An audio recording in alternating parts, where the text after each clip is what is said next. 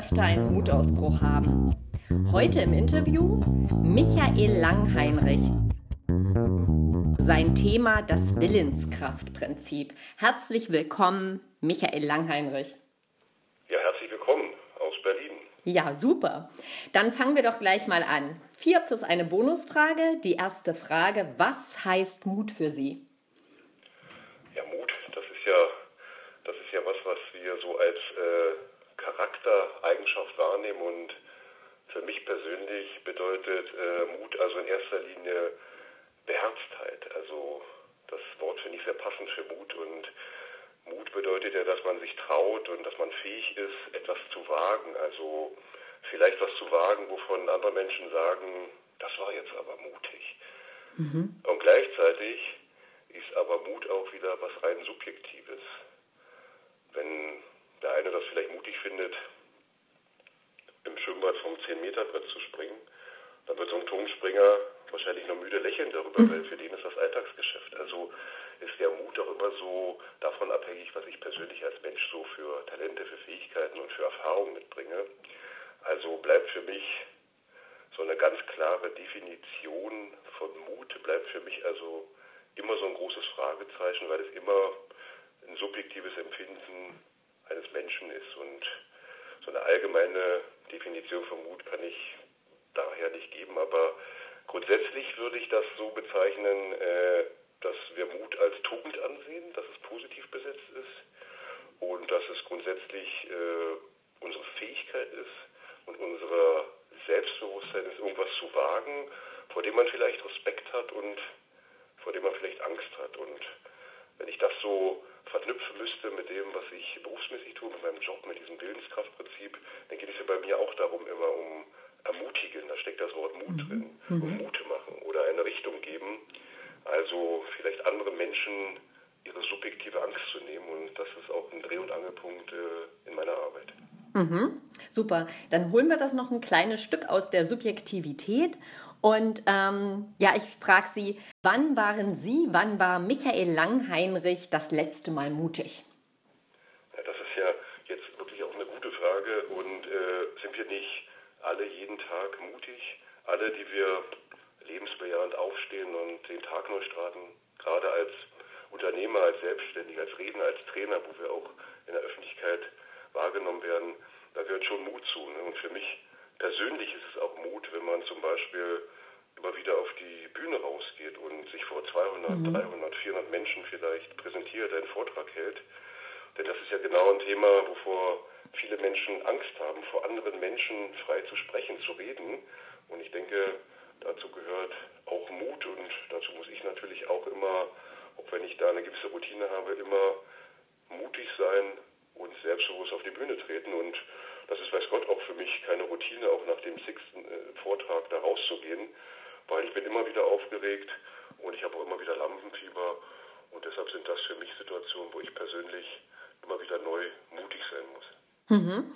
Gibt es denn aber auch so etwas, äh, das Sie mutlos macht?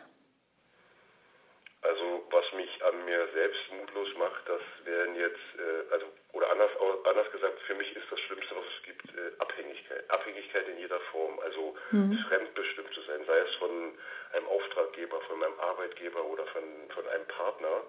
Und äh, zu sehen, dass sehr, sehr viele Menschen in unserer Gesellschaft freiwillig fremdbestimmt leben, also das macht mich dann schon mutlos, obwohl es mich nicht selbst betrifft.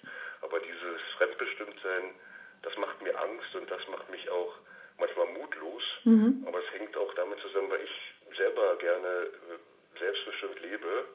Und wenn ich das nicht mehr könnte oder wenn man mir das nehmen würde, dann würde ich äh, mit an Sicherheit grenzender Wahrscheinlichkeit sehr, sehr mutlos werden.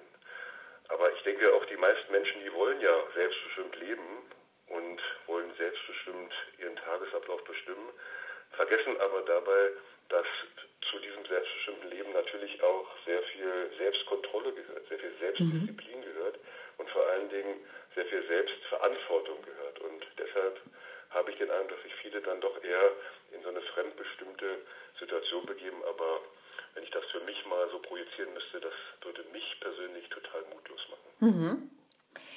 Was würden Sie wagen, wenn Sie wüssten, Sie können nicht scheitern? Also Was wäre denn Ihr Mutausbruch?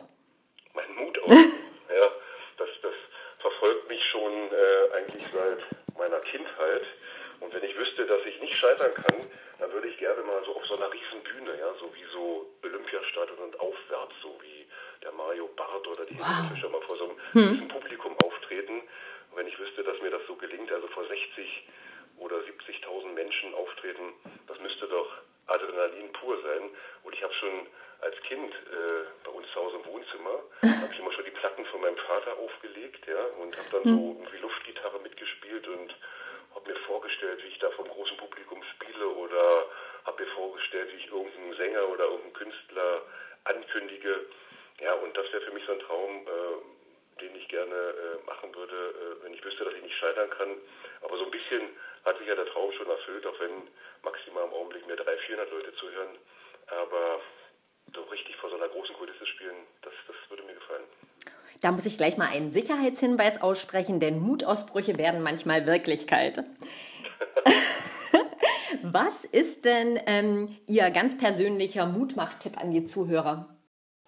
Also ja, da gibt es natürlich einige, da gibt es natürlich, äh, ich würde das mal äh, vielleicht dreigeteilt aufteilen. Also ich würde vielleicht mal drei Tipps als einen Muttipp zusammenfassen und das, was mir immer auffällt, dass wir viel zu sehr auf die anderen schauen. Und da würde ich als Muttipp geben, also schau nicht so sehr, was die anderen machen, sondern schau lieber auf dich selbst und vergleich dich nicht ständig mit außen und beginne endlich ein selbstbestimmtes Leben. Gehe mutig in dein eigenes Leben. Das wäre so, das ist die erste Essenz. Mhm.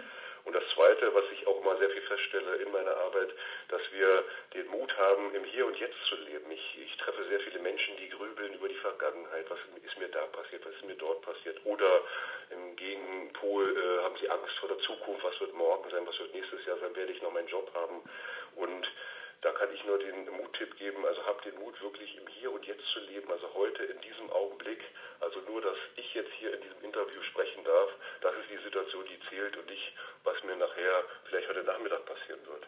Und der dritte Tipp, der sich da anschließt und das vielleicht später als einen Tipp zusammengefasst, dass wir beginnen, unseren Willen zu stärken, weil die meisten Menschen denken, dass ihr Willen, ihre Irgendwas ist, was ihnen in die Wiege gelegt wird und wenn sie eben über nicht ausreichend Willen verfügen, dann ist das so gegeben, sie können das nicht verändern. Aber wir brauchen unseren Willen, um unsere Unlust, unsere Bequemlichkeit und unsere innerlichen Gewohnheiten besser zu überwinden. Und deshalb ist es ganz, ganz wichtig, sich auch mit diesem Thema Selbstkontrolle, Willenskraft auseinanderzusetzen.